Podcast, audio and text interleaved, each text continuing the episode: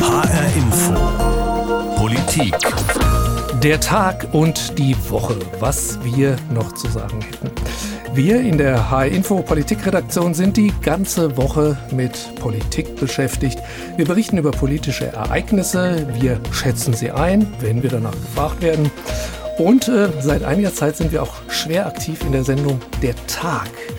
Die sendet der HR Montag bis Donnerstags in HR2 um 18.05 Uhr und um 19.05 Uhr ist sie dann gleich darauf in HR Info zu hören.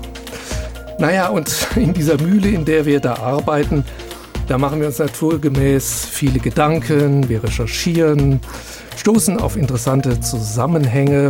Manches bewegt uns auch mehr, anderes ein bisschen weniger. Manches ist einfach nur Tagespolitik und am nächsten Tag schon wieder vergessen. Aber manches bewegt uns äh, auch äh, länger und ist vielleicht auch sehr, sehr wichtig, generell, nicht nur im Moment.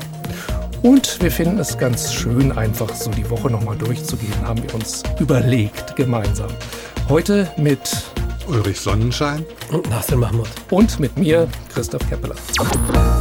Eine reine Männerrunde heute leider, aber das ist nur ausnahmsweise so versprochen, können wir alle, glaube ich, uns verpflichten drauf. Also wir hatten ja so ein paar Dinge diese Woche überlegt, über die wir nochmal sprechen wollten. Das hatte ich mir auch hier so notiert. Da gibt es eine Liste. Nur dann kam die Nachricht Donnerstagabend, die hat alles ein bisschen über den Haufen geworfen, überall in den Medien, auch in unserem Programm. Die Queen ist gestorben. Die britische Königin, 96 Jahre alt, 1953 gekrönt. Jetzt bewegt das erstmal natürlich alles. Sondersendungen, Schlagzeilen, medial.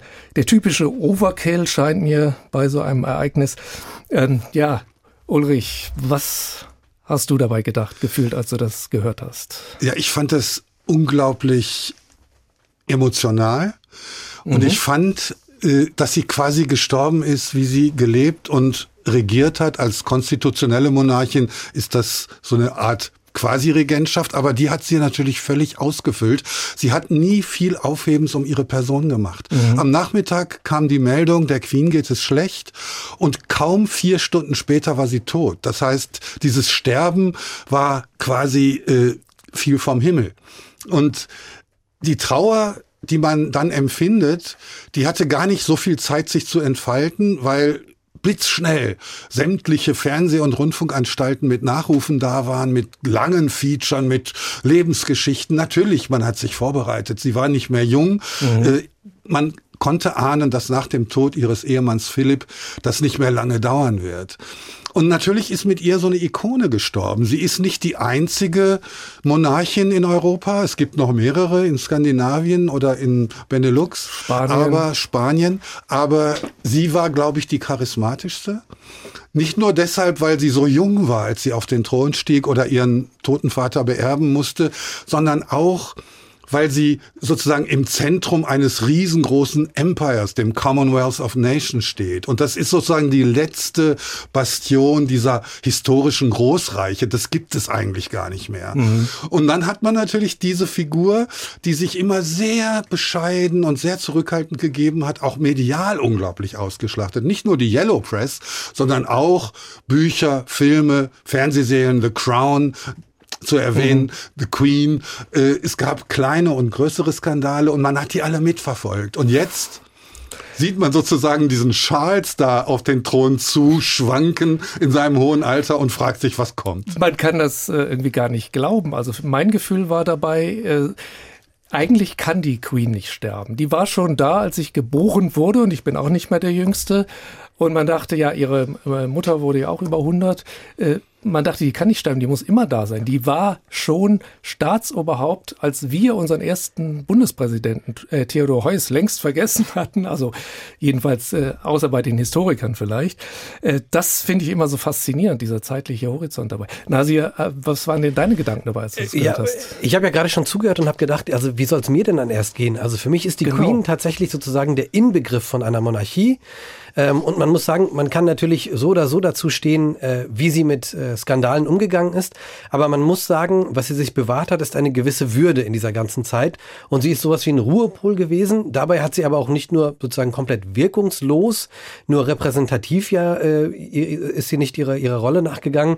Also für mich ganz prägnant, man hat das jetzt in den Nachrufen auch wieder gelesen, äh, zum Beispiel, dass sie die erste britische Regierungschefin quasi ist oder die erste äh, Repräsentantin von äh, Großbritannien, die nach Irland gereist ist nach der Unabhängigkeit und so. Ne? Also es ist nicht so, als ob man kann diese Frage ja stellen, wie viel Wert hat so eine repräsentative äh, Monarchie überhaupt, aber es ist nicht so, als wäre das ohne Zeichen und Signale passiert. Naja, es ist ja vielleicht auch wichtig für den Zusammenhalt in so einem äh, Land. Äh, unser Bundespräsident soll ja auch so eine Rolle äh, spielen, aber der wird natürlich alle paar Jahre äh, neu gewählt und dann da gibt's auch einen personellen Wechsel. Der soll ja auch so ein bisschen vor allen Dingen jemand sein, der redet und so für den Zusammenhalt sorgt. Aber das ist natürlich wahrscheinlich der, einer der Vorteile einer konstitutionellen Monarchie, dass ähm, wenn das äh, so eine längere Kontinuität hat, wenn die Person es trägt, und das scheint ja, höre ich bei euch raus, diese Queen auf jeden Fall personifiziert zu haben. Ne? Das Spannende ist ja, dass die quasi größte Krise ihrer Regentschaft keine politische, hm. sondern eine gesellschaftliche Krise war. Der Tod von Diana Spencer, ihrer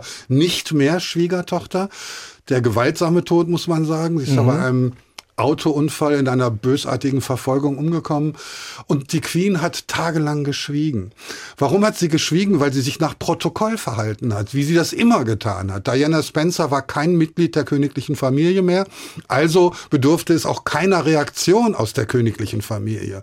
Und erst der Aufruhr in der Bevölkerung, der immer größer werdende, klagende Ton, der aufkam und sie sozusagen herausforderte, sich endlich zu stellen, hat sie dazu bewogen, das Protokoll zu durchbrechen und sich mit der Bevölkerung auseinanderzusetzen. Und dann gab es, es gab also diesen Tiefpunkt der royalen Anerkennung und danach schwamm sie wieder ganz oben und war mit der Königin der Herzen, Diana Spencer, vereint und hatte ihr verziehen und hatte sie gewertschätzt. Und das war das Einzige, was sie tun konnte. Und ich glaube, ohne das Einschreiten von Tony Blair wäre das nicht passiert. Mhm, da kann ich mich auch noch daran erinnern.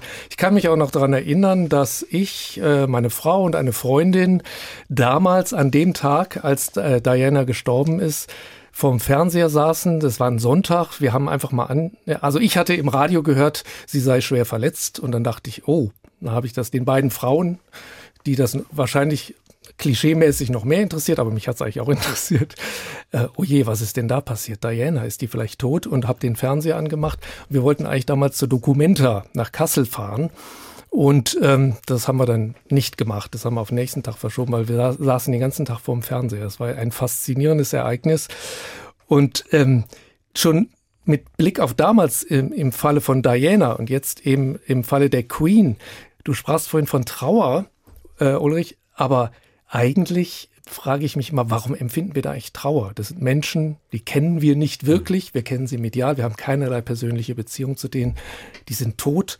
Und plötzlich trotzdem so ein komisches Gefühl, bei den Briten, aber auch nicht nur in Großbritannien, sondern auch sonst wo, jeder bringt Blumen hin, will auch Blumen hinbringen. Ähm, man hat auch so selber, man ist irgendwie auf eine komische Art und Weise bewegt, die ich gar nicht, ich kann das gar nicht beschreiben, was das für eine Bewegung ist, weil ich mich dann auch immer wieder frage, irgendwas stimmt doch da nicht. Also ich bin doch nicht wirklich traurig. Das ist ja, wir hatten keine Beziehung, die kannte mich auch nicht. Äh, Nasir, äh, du nickst, äh, siehst du das auch so, dass das ein bisschen seltsam ist, dieses mhm. Phänomen Trauer? Ich frage mich das, also jetzt natürlich ganz besonders, aber auch immer, wenn es irgendwie einen großen Skandal gibt oder äh, wenn das Königshaus wieder irgendwie in den Medien Medien war, weil das irgendwie so ein bisschen aus der Zeit gefallen zu sein scheint. Ne? Also es gibt sehr viele Menschen, für die wirklich Wohl und Wehe davon abhängen, äh, was dort gerade los ist, wie es wem geht. Also man fragt sich, was ist der Anspruch dieser Menschen? Warum sitzen sie da, wo sie sitzen? Warum sind sie so reich, wie sie sind? Aber äh, wie du schon sagst, man kann das irgendwie nicht erklären. Ganz kalt lässt es mich jetzt eben auch nicht, ne? obwohl ich das sehr kritisch sehe teilweise auch. Und ja, wie gesagt, es ist, also vielleicht ist es dieses verbindende Element. Ich kann aus der Ferne ehrlich gesagt auch immer nicht ganz gut abschätzen, wie das Verhältnis der Briten zum Königshaus ist. Ich finde das mal ganz spannend. Mhm. Gerade ähm, nachdem Diana verstorben war, hatte ich den Eindruck, ich war da noch sehr jung, aber ich hatte den Eindruck, das hat wirklich deutlich am Image gekratzt. Zuletzt ist es der Queen ja aber gut gelungen, sozusagen aus diesem engen Korsett vielleicht auch auszubrechen, was ich als ja, junger Mensch dann sehr cool fand, war, als sie bei den Olympischen Spielen in so einem Einspiel auf einmal zu sehen war mit Daniel Craig in seiner Rolle als James Bond und dann irgendwie am Ende springt sie da, also natürlich war sie das dann nicht selber, aber springt sie aus einem Helikopter ab mit einem Fallschirm und ja, das sowas bleibt im, bleibt im Gedächtnis diese Trauer, ähm, die wir uns auch nicht richtig erklären können, die auch irgendwie was Seltsames hat, vielleicht auch was Falsches, könnten, das könnte man ja auch so sehen. Aber hat die nicht vielleicht auch eine bestimmte gesellschaftliche Funktion? Ist das nicht vielleicht etwas, was es schon immer in der Historie gab, wenn der Kaiser gestorben ist oder sonst jemand was Wichtiges? Meinetwegen auch Elvis Presley oder sowas. Ist, hat das eine gesellschaftliche Funktion, die auch was was, was Konstruktives, was Positives hat, Uli? Ich glaube schon, ich glaube schon. Du hast vorhin gesagt, die war eigentlich immer schon da und man hatte das Gefühl, sie wird auch immer da sein. Und das ist jetzt anders. Jetzt gibt es tatsächlich eine Zäsur und das ist auch für mich die erste Zäsur im britischen Königshaus. Also es ist das erste Mal, dass ich einen Thronwechsel erlebe. Und ich habe mich so ein bisschen beschäftigt mit den Royals durch die Geschichte. Ich habe Verwandtschaft in England, ich bin da sehr oft, mag das Land sehr und habe Freunde beispielsweise, die sammeln diese Tassen. Denn äh, das Königshaus gibt oder wer auch immer das herausgibt, es gibt zu jedem Ereignis eine Tasse. Zur Geburt der Enkelkinder, zum 50. Geburtstag, zum 50. Thronjubiläum, mhm. zum 60. und so weiter. Und da hat mittlerweile, hat er einen ganzen Küchenschrank voll von diesen Tassen. Aber er will keine einzige aussortieren, weil es ist, jede ist ein Unikat und sie sind alle hoch emotionalisiert. Und ich glaube, diese Emotion, die muss irgendwie jetzt auch einen Weg finden und der äußert sich nun mal in Trauer. Man ist anders traurig, als wenn ein geliebter Angehöriger stirbt. Aber man hat so das Gefühl, da ist jetzt etwas zu Ende gegangen.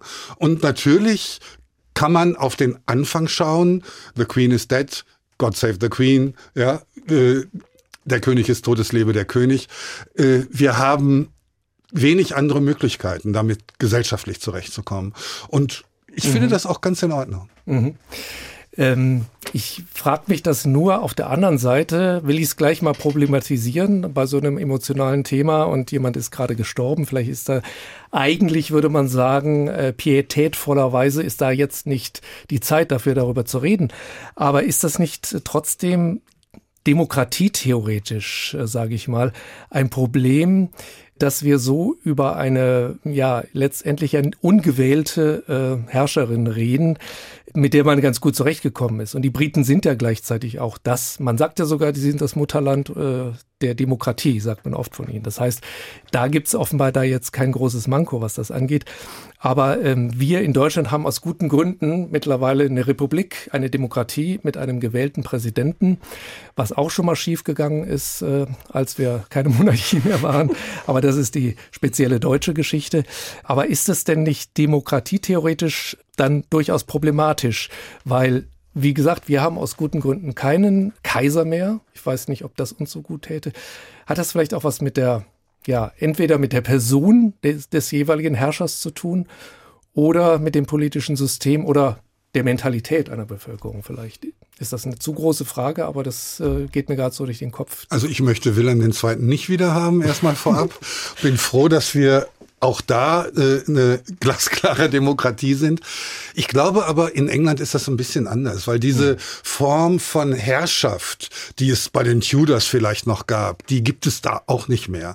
Und die Queen hat, ich glaube auch du wirst dir schwer tun, eine politische Richtung festzustellen, in der die Queen sozusagen sich bewegt hat. Sie ist unglaublich neutral und sie ist unglaublich charismatisch. Und das hat muss ich schon sagen, ein Bundespräsident bei uns noch nie geschafft, diese Form von Charisma zu erreichen. Und insofern ja, äh, es ist natürlich eine ungewählte Herrscherin in dem Sinne, aber sie herrscht ja nicht über politische Wege oder Entscheidungen, sondern wenn überhaupt, dann herrscht sie über Balmoral äh, und, und mhm. ihre, ihre Rehe und ihre Corgis. Das ist vielleicht die einzige Form von Herrschaft, die sie noch ausübt. Ansonsten ist sie nur da, um gute Dinge zu sagen. Und das hat sie über 70 Jahre lang getan. Mhm. Wir sind ja keine Großbritannien-Spezialisten, aber da äh, schließt sich für mich jetzt die Frage an, nach dem, was du sagst, Uli. Jetzt gibt's äh, ihre Nachfolger, ihren Sohn, der auch nicht mehr der Jüngste ist, auch schon über 70, Prinz Charles, ich glaube Charles der Dritte. Also wie gesagt, wir kennen uns da nicht so aus, aber äh, er hat ja durchaus ein etwas politischeres Profil. Also äh, bei Themen wie Klimawandel hat er Positionen bezogen, äh, Umweltpolitik äh, insgesamt. Ich glaube, er hat sich auch schon mal zu Architekturfragen geäußert. Also er bezieht Position und ähm, das heißt, dann hat er natürlich auch Leute, die anders denken als er. Das heißt, er positioniert sich da oder hat sich jedenfalls positioniert. Das wird er wahrscheinlich jetzt so dann nicht mehr tun. Ähnlich wie ein Bundespräsident ja auch, wenn er in der Partei war und Parteipolitik betrieben hat, dann nach seiner Wahl plötzlich aus der Partei austritt, quasi formal und dann der Bundespräsident aller ist. Also das wäre vielleicht tatsächlich ein Punkt, dass man äh, von ihm möglicherweise Ähnliches erwarten kann, dass er das ähnlich äh, versteht, das Amt wie seine Mutter. Aber ist das jetzt nicht ein ganz anderer Typ? Hat er auch nicht ein anderes Ansehen und er war ja auch Teil von Skandalen und es gibt durchaus sehr, wie soll man sagen, ähm, pikante Geschichten über seine Vergangenheit. Ähm, hat der da nicht äh, eher einen anderen Ruf und könnte man sagen, die Monarchie ist nicht unbedingt in Stein gemeißelt, auch nicht in Großbritannien. Je nachdem, wie er das Amt jetzt äh, ausfüllt, Du nix wieder Nasi. Das ist eine Frage, die ich mir auch stelle, weil ja. ähm, ich für mein Gefühl, und das ist jetzt wie gesagt eine sehr subjektive Wahrnehmung, ähm, hing das Ansehen der Monarchie in Großbritannien sehr stark mit der Queen zusammen. Und ich frage mich, ob man jetzt nicht vielleicht auch dort viel häufiger die Frage stellt, sag mal, brauchen wir die eigentlich noch? Weil das, ich meine, das kostet alles Geld und ähm, das ist, also, wie gesagt, völlig aus der Zeit gefallen, der Reichtum, der da zur Schau gestellt wird, äh, die, die Etikette, die dort gilt. Also ich bin gespannt, wie es weitergeht. Ja, also mhm. es gab ja im, im, Vorlauf, man hat ja lange darüber diskutiert, jetzt hat man nicht damit gerechnet. Wenn man darüber gesprochen hat, was passiert, wenn die Queen dahinscheidet, hat man ja sich auch gefragt, ob Charles nicht äh, für, für seinen Ältesten quasi schon das, das Feld räumen sollte, damit er direkt mhm. sozusagen König wird und so weiter. Also ich, ich bin sehr gespannt, wie es da weitergeht. Also im, im gewissen Maße gespannt. Es ist jetzt auch nicht so, dass das für mich das zentrale Thema sein wird. Ich könnte mir aber vorstellen, dass sich dort auch das Bild und der Umgang mit der, Demo äh, mit der, mit der Monarchie ein bisschen ändern hm. wird. Also ich meine gelesen zu haben oder gehört zu haben, dass er schon gesagt hat, wenn er dann äh, König äh, sein wird, er ist es ja jetzt schon, er als König wolle abspecken. Er will, glaube ich, Personal äh, reduzieren in der äh, in seiner Verwaltung und so weiter. Vielleicht, weil er auch denkt, er will solchen Kritikern schon mal zuvorkommen. Was du gerade sagtest, Nasir, dass das zu teuer ist und es ist ja wirklich nicht einzusehen, dass man den Unterhalt einer Familie, einen luxuriösen Unterhalt einer Familie an der Spitze mit Steuergeldern äh, finanziert.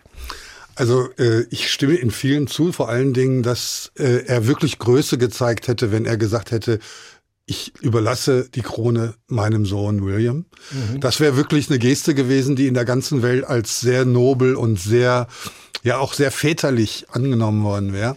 Aber nochmal kurz zurück, warum hat er das gemacht mit dieser politischen Äußerung? Es ist ja kein Kabinett, was die Queen geleitet hat, sondern es ist eine Familie, es ist eine royale Familie.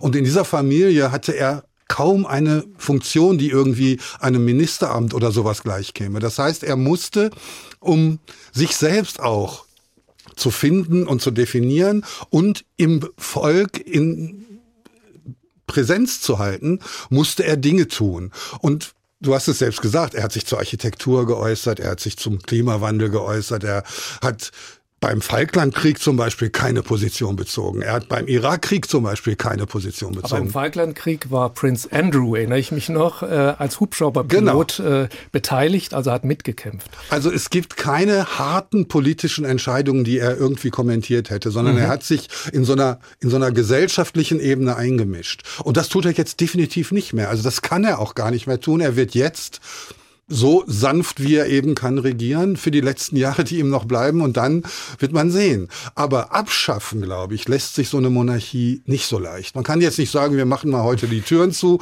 und dann haben wir keine Monarchie mehr. Die Queen war die reichste Frau Englands, Großbritanniens. Äh, die Familie hat unglaublich viel Besitz. Dieser Besitz ist alleine schon eine politische Macht. Und wenn man jetzt sagt, wir entmachten euch, dann könnten über wirtschaftliche Kanäle da Macht ausgeübt werden, wo wir noch gar nicht ahnen, wo das hinführen kann. Also ich glaube, dass das ganz gut kanalisiert ist in dieser schönen konstitutionellen Monarchie. Mhm. So, äh, mir fällt ehrlich gesagt zum Thema Queen nichts mehr Bedeutungsvolles ein. Ich wollte, wenn, wenn ihr einverstanden seid, nochmal äh, auf andere Themen in dieser Woche, die Gerne. uns bewegt haben, kommen. Als erstes würde ich nochmal darauf kommen, was uns Anfang der Woche in der Tag befasst haben, in der Sendung der Tag. Das war der 5. September und das war der exakt 50. Jahrestag des brutalen Attentates bei den Olympischen Spielen von München 1972. Da diese fröhlichen Spiele, die da angefangen hatten, die eine Alternative sein sollten, ein Gegenprogramm zu den Nazi-Olympischen Spielen äh, 1936 in Berlin. Und das war auch ganz toll. Und auch die bundesdeutschen äh, Leichtathletinnen und Leichtathleten und anderen Sportler haben relativ gut abgeschnitten oder eigentlich sehr gut aus damaliger Sicht zig Medaillen bekommen. Und dann kam so dieser Tag, äh, der 5. September Bomb, da kam diese Geiselnahme, die ja sehr blutig mit dem Tod von elf Sportlern, israelischen Sportlern, endete, einem deutschen Polizisten und fünf der acht Terroristen sind dabei auch getötet worden. Es gab dazu alles Mögliche. Es gab eine ARD-Doku, in der ARD-Mediathek ist die auch zu sehen. Und wie gesagt, im der Tag haben wir uns auch damit beschäftigt. Was hat dich denn, Uli, du warst da ja auch federführend äh, als Redakteur mitbeteiligt, was hat dich an dem Thema so bewegt? Fandest du das wichtig, jetzt 50 Jahre danach? Also es gab zwei Ebenen. Die eine ist die persönliche, kann ich ganz kurz erzählen. Ich bin damals in einer Art und Weise politisiert worden, wie das, glaube ich, sehr selten passiert. Ich war elf Jahre alt. Es, wir hatten seit zwei Jahren einen Fernseher, beziehungsweise drei seit der Mondlandung. Das wurde sehr restriktiv gehandhabt, aber mein Vater war sportbegeistert und natürlich wurde zu den Olympischen Spielen, damals noch in Schwarz-Weiß, äh, alles Mögliche angeguckt.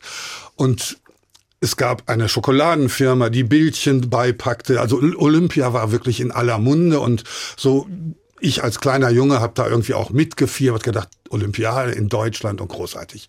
Und dann kam dieser Anschlag. Und dieser Anschlag ließ plötzlich alle verstummen. Und niemand konnte mir erklären, was passiert da? Was ist da los? Warum mhm. werden israelische Sportler bedroht? Was hat das mit Israel auf sich? Ich hatte keine Ahnung von Holocaust und Drittem Reich und nichts. Und niemand war bereit, mir das zu erklären. Niemand wusste oder wusste einen Weg, wie man einem kleinen Jungen so große Themen, die gesellschaftlich in den 70er Jahren wirklich totgeschwiegen wurden, wie die deutsche Schuld, die Verfolgung der, der Israelis, der Juden im Dritten Reich. Und so habe ich diesen Anschlag sozusagen als Bombe in meinem Hinterkopf gehabt. Und immer wieder, wenn irgendwie im Geschichtsunterricht irgendwelche Dinge waren, hatte ich diese, diese Bombe. Und ich, ich wusste aber gar nicht so genau, wie ist das da abgelaufen. Mhm. Und dann habe ich irgendwann viele, viele Jahre später den Roman Spiele von Ulrike Dresner gelesen der das so ein bisschen aufarbeitet. Aber auch da habe ich nicht wirklich begriffen, was der essentielle Fehler war, den damals die Autoritäten gemacht haben, nämlich eine Nachrichtensperre zu verhängen und dann nicht dafür zu sorgen, dass sie eingehalten wird. Oder äh, abzulehnen, dass man Hilfe aus Israel von geschulten äh, Menschen, die solche Anschläge gewohnt sind und damit umgehen können, dass man diese Hilfe ablehnt. Und dass man am Ende mit einem, einer Handvoll, fünf Schützen versucht, diese Geiseln zu befreien in einem nachgeordneten Flughafen in der Nähe von München. Alles völlig absurd und eigentlich nicht nachvollziehbar. Und dann hatten wir Heidi Schüller, äh, die damals den Olympischen Eid gesprochen hat. Die haben wir für die Sendung gewinnen können mhm. im Gespräch. Und die hat in einer Emotionalität äh, das IOC angeklagt und gesagt, Leute, was ihr alles gemacht habt, da waren so viele Fehler. Aber wie konntet ihr diesen Satz, the games must go on, die Spiele müssen weitergehen, wie konntet ihr das machen? Und da war mir klar, dass auch damals schon die Olympischen Spiele eine kommerzielle Veranstaltung waren. Die Fernsehrechte waren verkauft, die Bildrechte waren verkauft und man konnte es sich nicht leisten, finanziell zu sagen, hier beenden wir jetzt diesen sportlichen Wettkampf, weil er ist ein politischer geworden und das wollen wir nicht. Hm. Das fand ich auch das Interessanteste an unserer Tagssendung, die wir hatten. Wir haben natürlich Berichte gehabt, die auch sonst überall waren, aber wir hatten Heidi Schüller. Ich weiß nicht, ob wir sie exklusiv hatten, aber ich fand das ein sehr spannendes Interview auch, weil sie eben sehr, sehr kritisch gesprochen hat. Sie hatte ja den Olympischen Eid damals gesprochen, als junge Frau, als erste Frau überhaupt. 22 Jahre alt war sie damals. Was ich auch spannend und interessant fand, sie sagte ja, sie hat kurz danach den Sport sowieso aufgegeben. Sie wurde dann Ärztin, dann wurde sie TV-Moderatorin, hat Talkshows moderiert. Und sie erzählte dann damals auch, wie sie jetzt gar nicht so an den Sport gedacht hat. Sie dachte auch, die, die Games müssen nicht weitergehen. Wie sie während der Verhandlungen mit den Terroristen, das äh, verlief ja eigentlich, das dauert ja eigentlich fast nur einen Tag, ne, äh, was da passierte, dass sie die israelischen Sportlerinnen besucht hat. Die Frauen, die Sportlerinnen waren ja nicht als Geiseln genommen worden. Und das hat sie auch, fand, fand ich sehr emotional und sehr eindringlich geschildert. Und deshalb äh, würde ich das gern jetzt nochmal einspielen. Wir waren bei den israelischen Mädchen. Also ich war zumindest da. Die Heide war an, bei einem anderen Termin schon vorher mal da.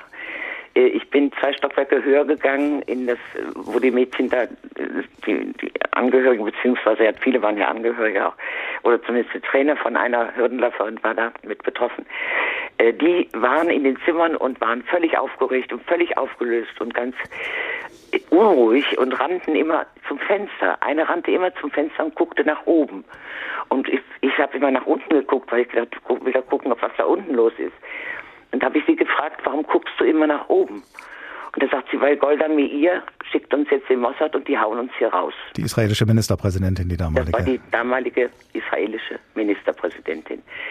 Das hat sie mir wörtlich gesagt und ab dem Moment war ich höchstgradig alarmiert und habe gedacht, hier läuft ein Film, das läuft an uns völlig vorbei und wird uns gar nicht so korrespondiert und mitgeteilt.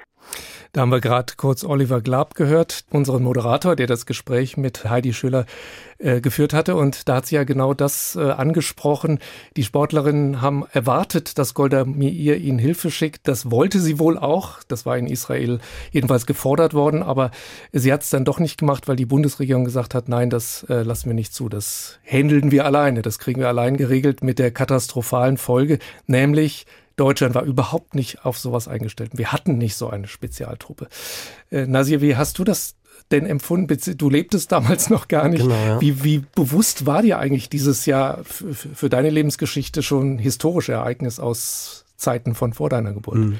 Also irgendwann wird man damit konfrontiert. Ähm, also es äh, wird ja, wird ja immer wieder aufgearbeitet in Dokus und ähm, also für mich herausstechend ist wirklich, also sind zwei Dinge. Einmal, also wirklich diese ja, perverse Umkehr, also das sollten Olympische Spiele sein, die das, das Kontrastprogramm zu dem sind, was äh, zur Nazi-Zeit äh, stattgefunden hat.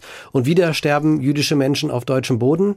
Und ähm, man muss die Frage stellen, ob es da sozusagen eine Mitschuld gibt, weil man eben nicht Angebote angenommen hat und völlig unvorbereitet an die Situation rangegangen ist. Und das Zweite, was ich mich frage, und das ist jetzt auch tatsächlich durch die Berichterstattung, auch zum Beispiel durch die Tagsendung, mir wirklich sehr ins Bewusstsein gekommen, wie muss das gewesen sein für Sportlerinnen und Sportler, für Betroffene, einfach zu diesen Satz zu hören, okay, die, die Spiele gehen weiter.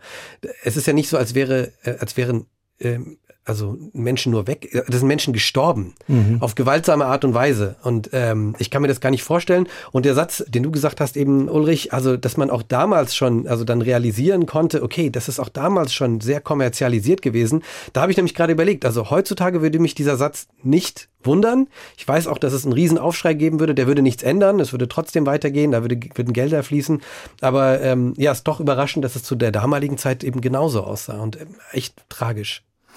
Also ich kann äh, noch dazu beitragen, dass äh, mich bis heute frappiert. Ich war damals, äh, ich, damals ist mir das nicht aufgefallen, da war ich auch noch ganz jung, dass das alles im Fernsehen übertragen wurde, live und auch diese Terroristen selbst haben das gesehen. Und das, davon musste man ja auch ausgehen, dass sie das sehen. Die haben also gesehen, wie sich da Scharfschützen versucht haben zu positionieren. Die haben alles beobachtet, konnten das berücksichtigen bei ihrer äh, Taktik. Und das ist sowas von unglaublich, dass ich es bis heute auch nicht verstehe, was die Verantwortlichen da bewegt hat oder wie dilettantisch die waren.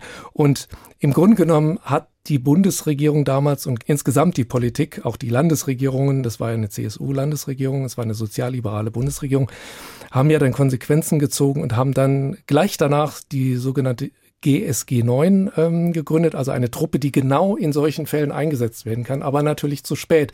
Genau fünf Jahre später ist die dann äh, tatsächlich erfolgreich eingesetzt worden. Das war, als die Lufthansa-Maschine Landshut auch wieder von palästinensischen äh, Tätern und, und deutschen Tätern entführt worden war, wo die dann tatsächlich glücklich alle Geiseln äh, lebend äh, befreien konnten, damals in Mogadischu. Okay, also wir haben jetzt äh, schon so lange gesprochen über die Queen und dann noch über Olympia 1972 und das Attentat. Ich hatte noch so viel auf der Liste, wo ich auch gerne drüber geredet hätte, über das äh, aufgeheizte politische Klima auch in dieser Woche und noch eine ganze Reihe anderer Dinge auch. Aber wir mussten über die Queen reden, wir mussten über Olympia 1972 und das Attentat reden. Das war unser Blick auf die politische Woche. Was ist uns da aufgefallen? Was hat uns bewegt? Das haben wir jetzt gehört. Was fanden wir besonders interessant oder wichtig? Wir, das sind Nasser Mahmoud, Ulrich Sonnenschein und ich, Christoph Keppeler. Und zu finden ist diese Sendung auch in der ARD Audiothek bei Spotify und auf hrinforadio.de als Podcast.